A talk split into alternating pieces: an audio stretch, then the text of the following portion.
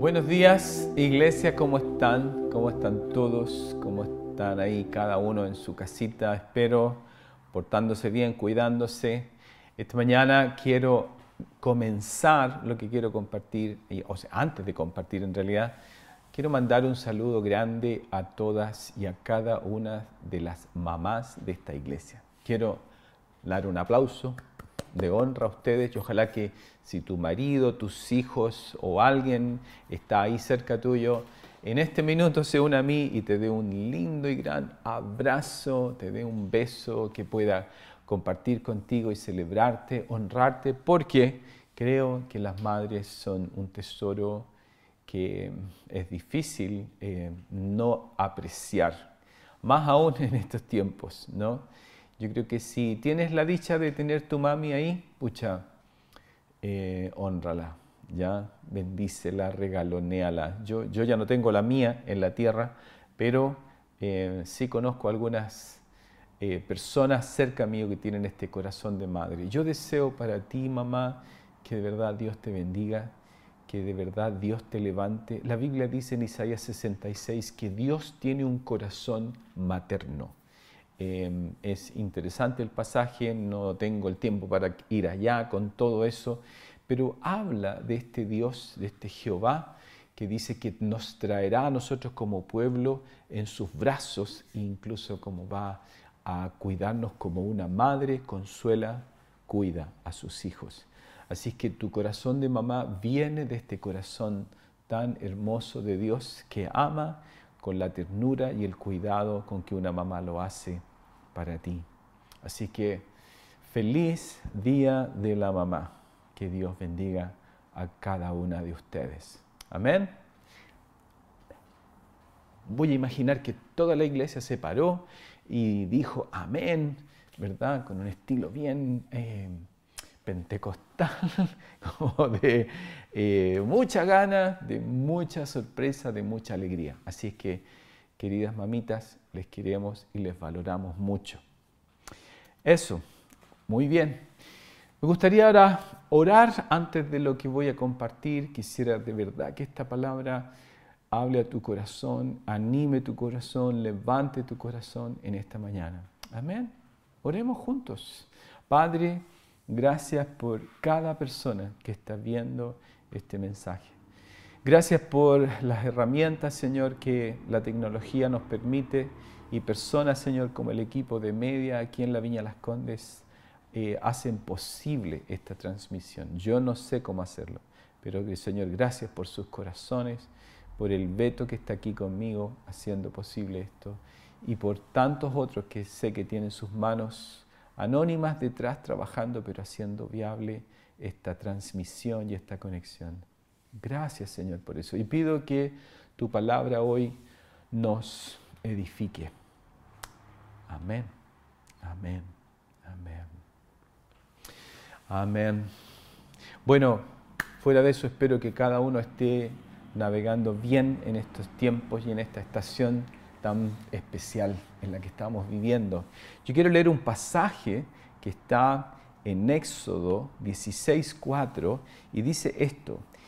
Y el Señor dijo a Moisés, He aquí yo haré llover pan del cielo, y el pueblo saldrá y recogerá diariamente la porción de un día para que yo los pruebe si andan o no en mi ley.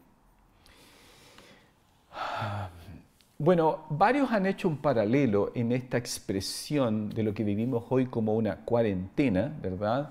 En, el contexto en el que en diferentes comunas, incluso más ahora en Santiago, se están agregando a la cuarentena, con este, este término que tiene un cierto vínculo en la Biblia, ¿no? como esta, este número 40, de ahí viene cuarentena, ¿verdad? Con que eh, se repite tanto en la Biblia, como los 40 días de ayuno de Jesús, los 40 años en el desierto eh, y miles otros, los 400 eh, años del pueblo de Israel en Egipto, etc. Como un tiempo separado, como un tiempo que marca algo, como un tiempo que define algo. Y no es para decir exactamente que esos 40 tienen que ver con estos 40, no sabemos cuánto va a ser esto, pero eh, en buenas cuentas aquí yo siento que hay un cierto paralelo y me gustaría que camináramos allá. Una de las cosas reales es que el pueblo de Israel salió de Egipto y al salir de Egipto comienza una peregrinación en el desierto. Y yo siento que hay bastante similitud entre lo que vivimos tú y yo hoy día, lo que el pueblo de Dios vive hoy día, con lo que el pueblo vivía hace eh, esos años en que estuvo en el desierto. Algo hablé de esto hace unos miércoles atrás. Y creo que el paralelo está en que em, es un tiempo en que no podemos nosotros fabricar algo, hacer algo, producir algo, más bien es un llamado de esperar y ver y creer que es Dios el que va a hacer algo, que es Dios es el que se va a encargar de su pueblo. Y que el pueblo necesita estar solamente ahí en el lugar donde necesita confiar en lo que Dios va a hacer. Y sabes que me llama tremendamente la atención del pasaje que dice esto. Dice, la bendición de la provisión de Dios será una prueba de la fe del pueblo. Es como Dios está ofreciendo alimento del cielo. Dice, y aquí haré llover pan del cielo y el pueblo saldrá y recogerá diariamente la porción para que yo lo pruebe a ver si andan en mi ley o no. Qué interesante. Dios quiere bendecirnos, pero la bendición es también una prueba. Es como, quiero ver que Dios me bendiga, provea y me dé. Eso será una pregunta de Dios. ¿Quieres realmente demostrarme que confías en mí? ¿Se entiende lo que estoy diciendo? Es em, realmente difícil, o sea, mucha gente no lo ve así. Es como que, eh, como la gente piensa, ah, bueno, Dios me va a bendecir. Y eso bueno, ¿cómo va a venir? ¿Desde una actitud pasiva? No, aquí hay un desafío a la fe de cada persona. Ahora, quiero que nomás lo, lo veas, porque el pueblo sale de Egipto, comienza el peregrinaje en el desierto, pero el pueblo no sabe cuánto tiempo va a estar ahí. No lo desconocen. No saben cuándo eso va a terminar. Hoy tú y yo sabemos que fueron 40 años, ¿no? A propósito de cuarentena. Pero era un tiempo donde, ¿qué necesitaban hacer? Cada día debían creer que el pan, este pan del cielo, iba a caer. Ahora, queridos, el desierto es desierto. Alguien calcula que en esa zona las temperaturas pueden ir hasta los 50 grados Celsius. O sea, es un lugar inhóspito, es desolador, es un lugar difícil. O sea, un desierto es un desierto. Mm, no se podía, de verdad, yo creo que no, si aunque hubiesen tenido comida fresca, no podían guardarla. El calor la iba a, matar ¿no? y a, echar a perder. Ahora, em, pero este, esto, es la primera, el primer punto que quiero como que podamos resaltar. Dios ofrece pan del cielo. Les haré llover pan del cielo. Es, querido, la provisión que Dios te ofrece para este tiempo, más que en cualquier otra época de tu vida, yo creo que tú tienes que saber. Y cuando hablo de provisión hablo de lo económico, lo emocional, lo espiritual, lo financiero, tienes que saber más que en cualquier otro tiempo que esto es algo que viene de Dios para ti, viene del cielo, no se puede pagar, no, no existe una, especie de moneda, ¿no? Es, es una figura de nuestra salvación, viene del cielo, es gracia de Dios para nosotros. No podemos eh, poner un, valor como para negociarlo, es la verdad es lo mejor de Dios para nosotros en la época tal vez más difícil en la que podemos vivir. Es como para Israel fue experimentar que lo mejor del cielo en, en el peor lugar de la tierra. Era un, un lujo celestial en medio de la necesidad y la sequedad terrenal. Em, esto fue, venía directamente del Señor. Entonces, piensa en este tiempo donde probablemente alguna persona está experimentando que una fuente laboral, una fuente de provisión se acaba, pero ves que Dios es capaz de levantar otra. Entonces la pregunta es, ¿de dónde está viniendo mi provisión? ¿Es de lo que yo hago, de lo que yo produzco, de lo que yo he logrado formar? ¿O es que hoy día sé que sé que sé que nada de lo que yo pueda producir va a traerme eso, sino solamente será el Señor? La segunda cosa que me encanta de esto, de esta imagen, de este pan del cielo, es que dice tiene este, este, esta expresión, esta palabra clave que es cada. Cada, ¿no? Porque el maná venía cada día a cada persona, a cada familia. Es decir, ah, no es que venía más al más rico y menos al más pobre, no es que em, estaba como condicionado a, un cierto lugar solamente, es decir, vino cada día. El pueblo peregrinó en el desierto por distintos lugares, en Refidim, en el Sinaí, en Cades Barnea, en Edom, en Moab, en distintos lugares donde estuvieron vagando. Pero en cada lugar que ellos estuvieron, cada día estaba ahí Tal vez cuando se movían en su, de su tienda y navegaban el desierto, un día caía a la derecha, tal vez el otro día caía a la izquierda, tal vez estaba detrás de la tienda, pero cada día estaba dispuesto para cada persona del pueblo de Israel. Y era algo que no tenía ninguna mediación. Dios lo proveía a cada persona de su pueblo. Esto quiere decir, queridos, que probablemente tú sientes, pucha, hoy no tengo la iglesia, no, puedo ir a adorar, no siento esta presencia de los domingos ahí en el hotel, pero, pero este Dios viene para mí, en mi individualidad, en mi necesidad, en mi realidad.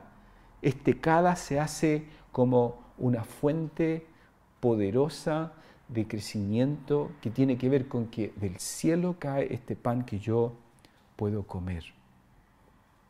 Incluso es interesante porque hay un autor que dice que los apócrifos, ¿verdad? estudiando todo este tema, dicen que este pan se adaptaba, adaptaba al paladar de cada persona y tenía un cierto sabor particular.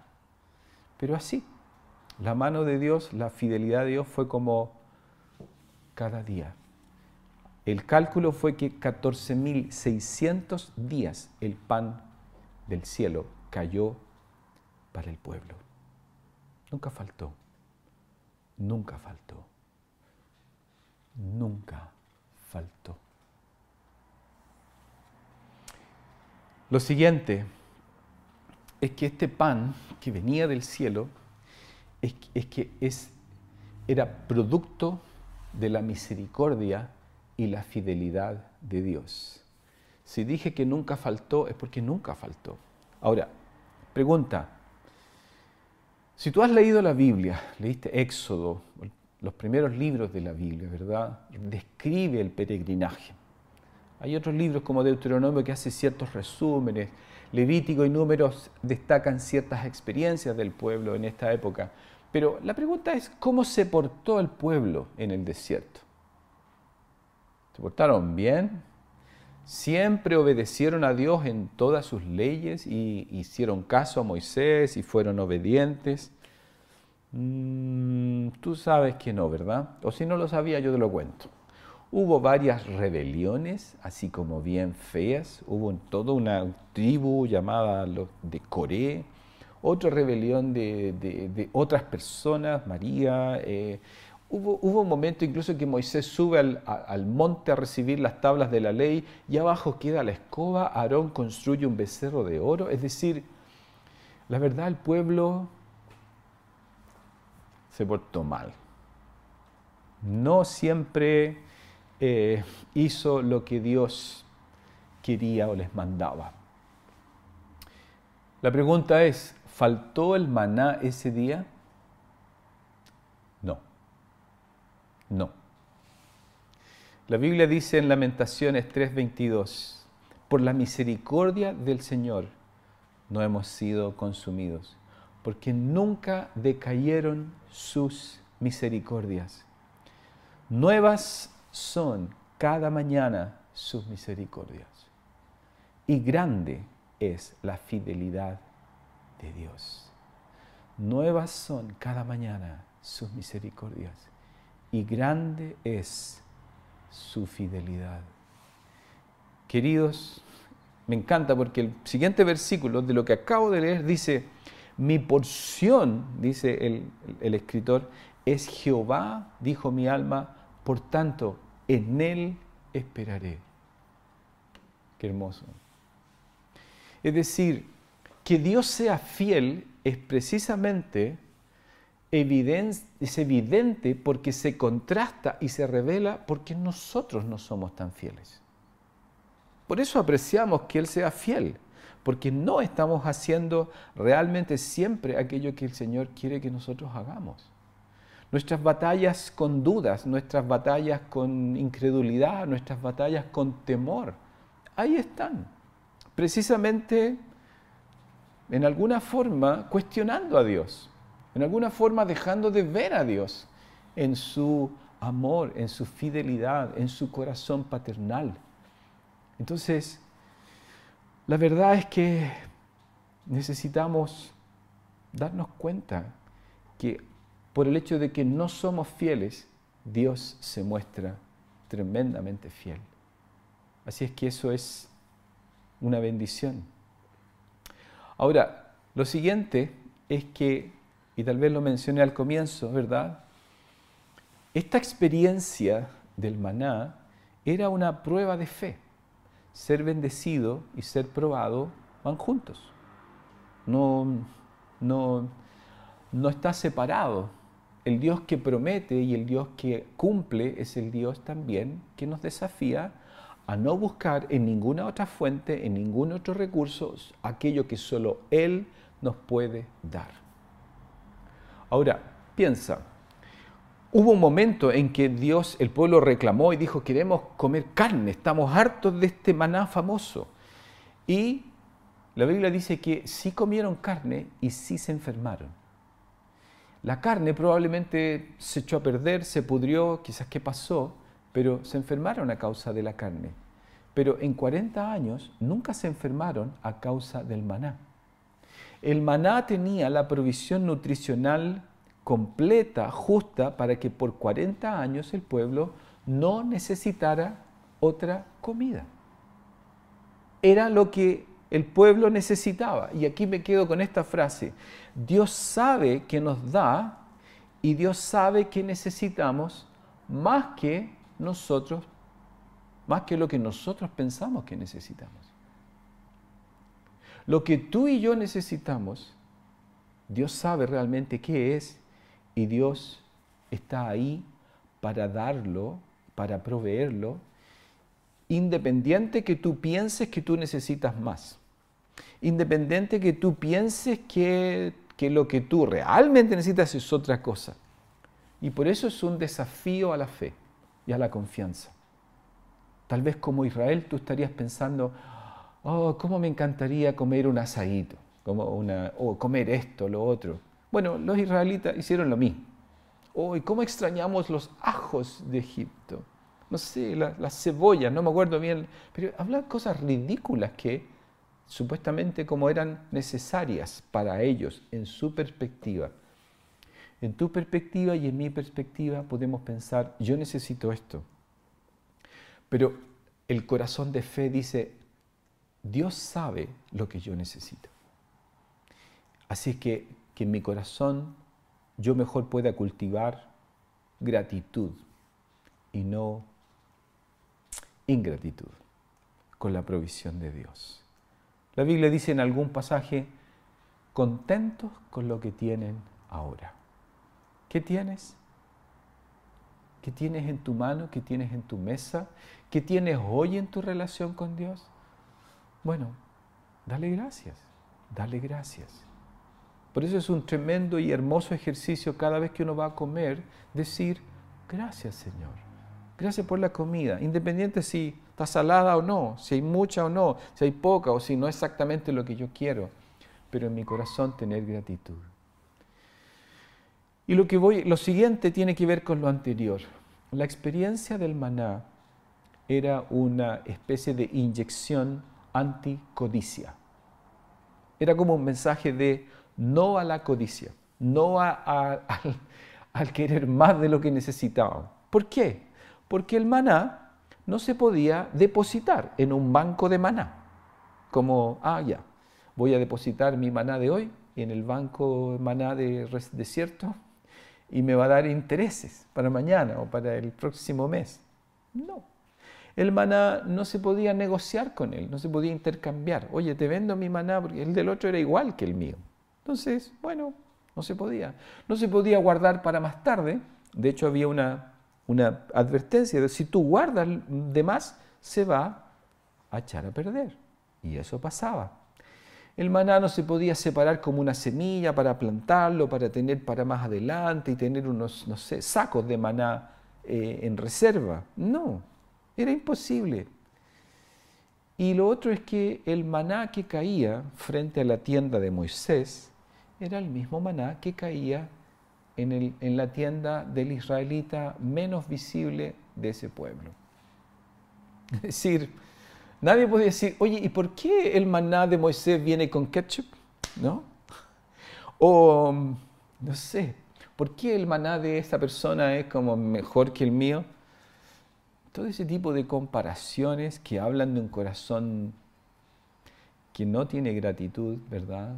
Que codicia, que compara, que está como entrampado en la situación de acá, deja de mirar que toda provisión, que toda bendición, que la, la manera en que Dios me ha dado tiene que ver con solamente esto, la manera en que Dios ha decidido darte. ¿Cómo estás viviendo hoy? Bueno, mira, me han ayudado acá, mira, estoy recibiendo esto detrás de esas manos, detrás de esa persona que te ayudó, detrás de esa familia que te mandó esta ofrenda, detrás, ¿quién está? ¿Quién es? Es nuestro Dios que nos ama y que independiente de la forma, ¿verdad? Es, es Él. Y esto me lleva al, al punto siguiente. La experiencia maná es una experiencia de aprender a depender de Dios solamente, solamente. Hay demasiadas incertezas hacia el futuro, ¿verdad? Mucha gente dice, ¿qué va a pasar con la economía? ¿Qué va a pasar con esto? Y créeme, yo también pienso en esas cosas. ¿Qué va a pasar en el futuro? ¿Cómo van a cambiar, no sé, miles de cosas de lo que hasta ahora hemos conocido como un mundo normal? Bueno, ya están cambiando, ya estamos en un proceso de cambio, pero Mira la frase, yo leí esto y me quedé así como, wow, qué increíble. La vida más grande es una vida de dependencia de Dios absoluta. La vida más grande es una vida de dependencia de Dios absoluta. Y esto es verdadera independencia. Mira lo que estoy diciendo. Porque somos independientemente libres de deseos humanos que nos esclavizan cuando somos capaces dentro de nosotros de depender solo de Dios. Amén. Te dejo eso como para masticarlo, ¿no? Porque probablemente puede ser que necesitamos procesar esto. Somos realmente, tenemos una vida genial y poderosa y grande con Dios cuando solamente aprendemos a depender plenamente de Él. Ah, sí. Te das cuenta que hay gente que ahorra y ahorra y ahorra y, y bueno, finalmente su corazón se entrampa en lo que ahorra y le cuesta como confiar en Dios. No digo que está mal ahorrar, pero la Biblia dice, donde está tu tesoro, ahí está tu corazón. Necesitas como revisar eso. Ahora, Piensa el proceso y la obra de Dios en el corazón del pueblo. Porque la verdad es que el Señor sabe hacer cosas más allá de lo que nosotros pensamos. Como alguien dijo, Dios no da una puntada sin hilo, ¿no? Y esa es una expresión que tiene que ver con lo que antiguamente hacíamos de coser cosas con agujas, ¿verdad? Como una puntada, algo une, algo crea, ¿no? Y, yo creo que esto es, porque el pueblo físicamente, en, la logística, el pueblo salió de Egipto en un día, pero Egipto no salió del corazón del pueblo hasta después de la cuarentena. La mentalidad de vivir arraigado en comer pan de esclavos la mentalidad de, dejar de ser esclavos y empezar a ser hijos tomó tiempo.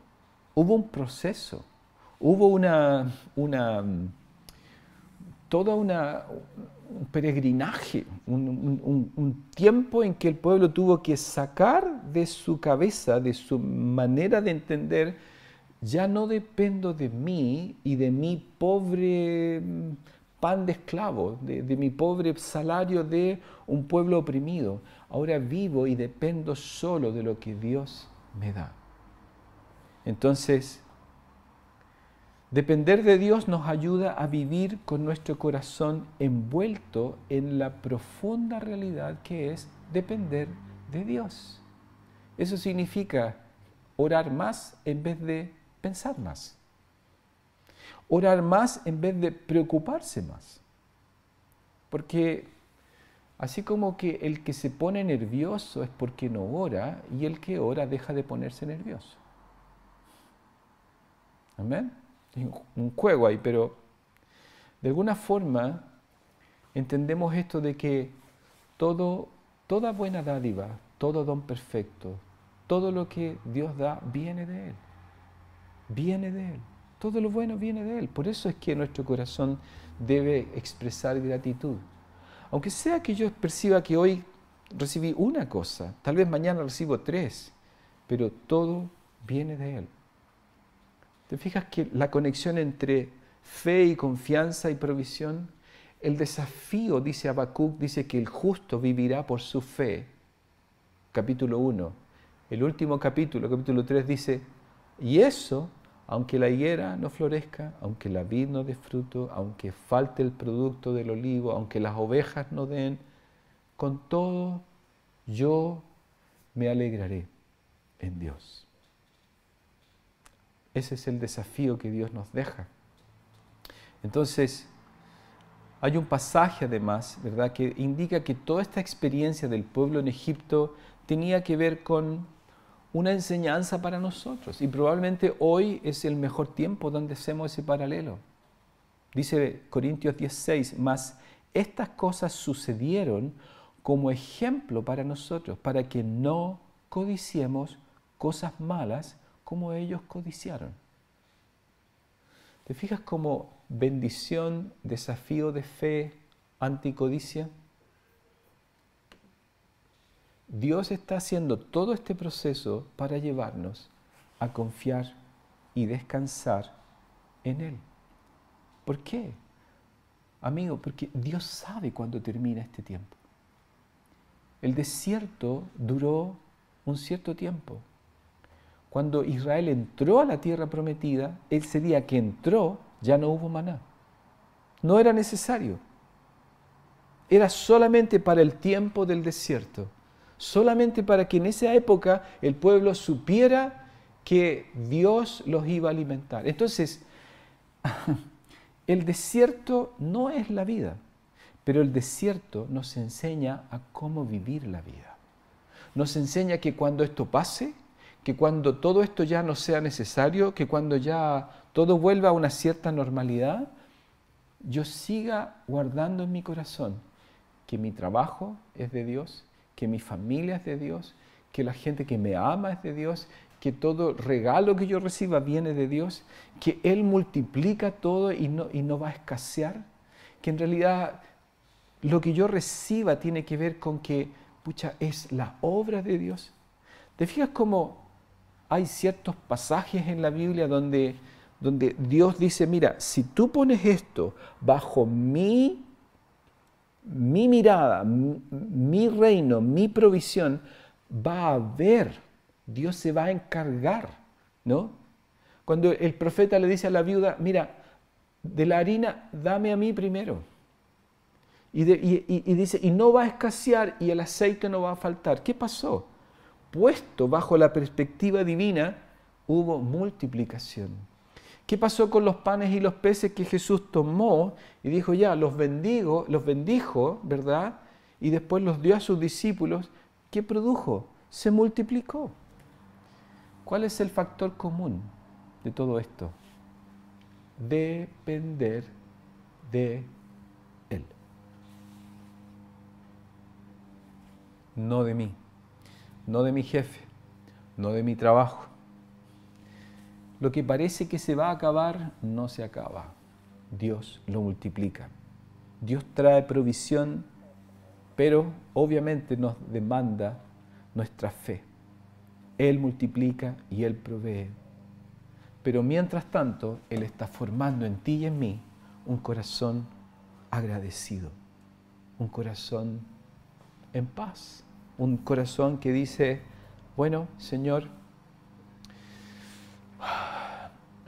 parece que estás atrasado, pero la verdad es que Dios nunca llega tarde. Nunca. Así es que, que ojalá no nos pase a nosotros, a ti y a mí, como le pasó a Jacob, que en un lugar durmió, estuvo ahí y de repente al día siguiente, estoy resumiendo la historia de Génesis 28 días al 16, Jacob termina diciendo, en realidad el Señor está en este lugar y yo no me había dado cuenta. Ojalá que no pase este tiempo, este tiempo que viene y que tú después digas, ah, mira, en realidad Dios, sí, Él se encargó, sí proveyó y yo la verdad no me di cuenta. Es como que después lo vi. O como Abraham en el Génesis 18, donde hubo tres seres celestiales, ¿verdad?, que caminaron con él y, de, repente Abraham ni siquiera lo pensó, lo vio. Y quiero cerrar, quiero ir cerrando con, con esta, esta aplicación que hoy esto tiene para ti y para mí. Porque Cristo en el Nuevo Testamento dice que Él es el pan que viene del cielo. Cristo es nuestro maná. Entonces, si Cristo es nuestro maná, entonces Cristo vino del cielo como un regalo para ti y para mí, para que tú estés vinculado y agradecido a Él, como el regalo que implica Cristo en mí, salvación eterna. Cristo vino a cada persona, a cada uno de nosotros, en el lugar en el que cada uno de nosotros estaba. Es decir, ese cada habla de que Cristo vino para que la experiencia de Cristo sea única con cada persona. Yo no puedo tener la relación que tiene otra persona con Cristo. Yo necesito tener mi relación con Él, mi conexión con Él. Yo necesito recibirlo cada día, tener esta comunión con Él.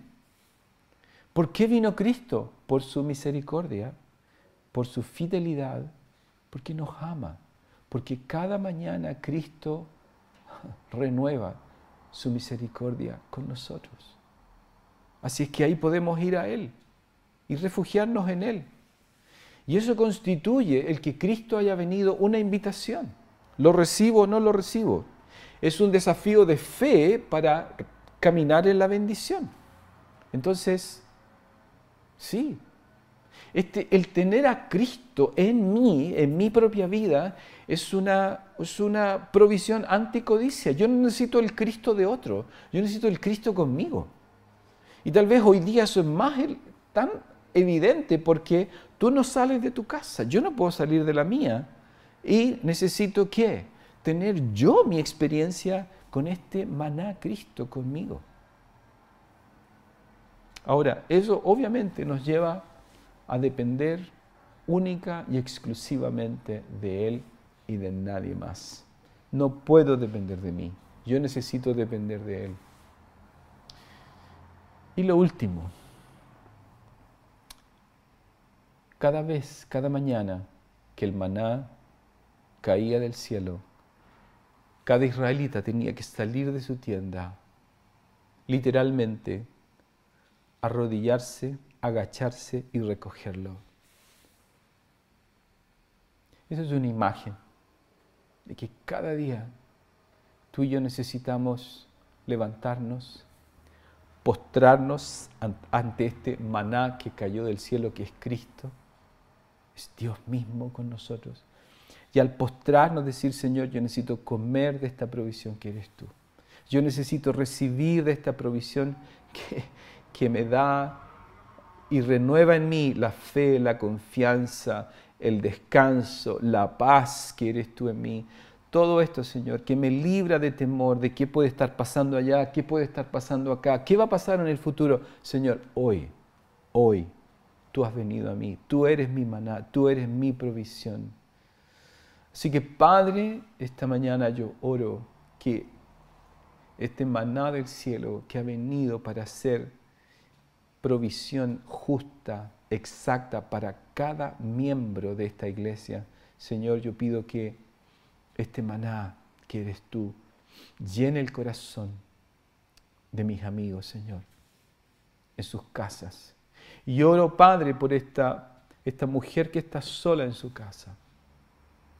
Señor, que siente probablemente que está desconectada de otras personas. Oro, Señor, que tú vayas a esa, a esa mujer y le hagas saber y le muestres una vez más que tú eres su provisión, que tú eres favor hoy, que tú eres misericordia hoy, Señor.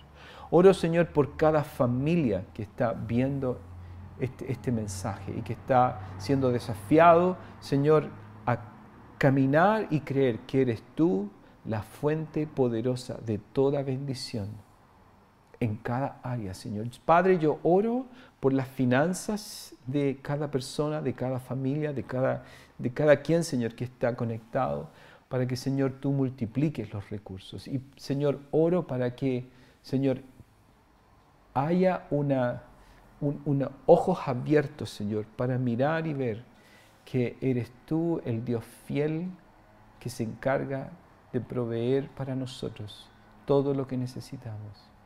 Así que Padre, ven con tu paz, ven con tu favor, ven con tu mano, Señor.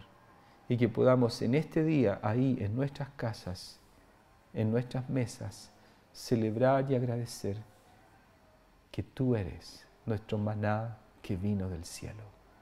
En el nombre de Jesús. Amén. Amén.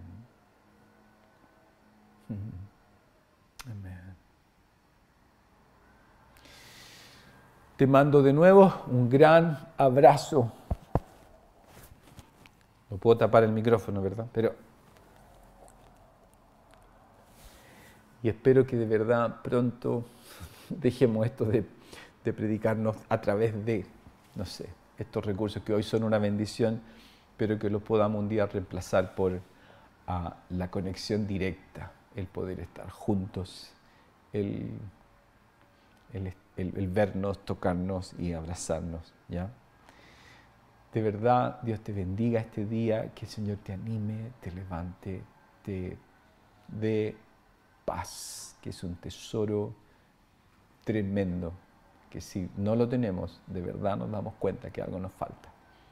Un abrazo, ¿ya? Nos vemos en la próxima reunión. Cuídense. Chao, chao.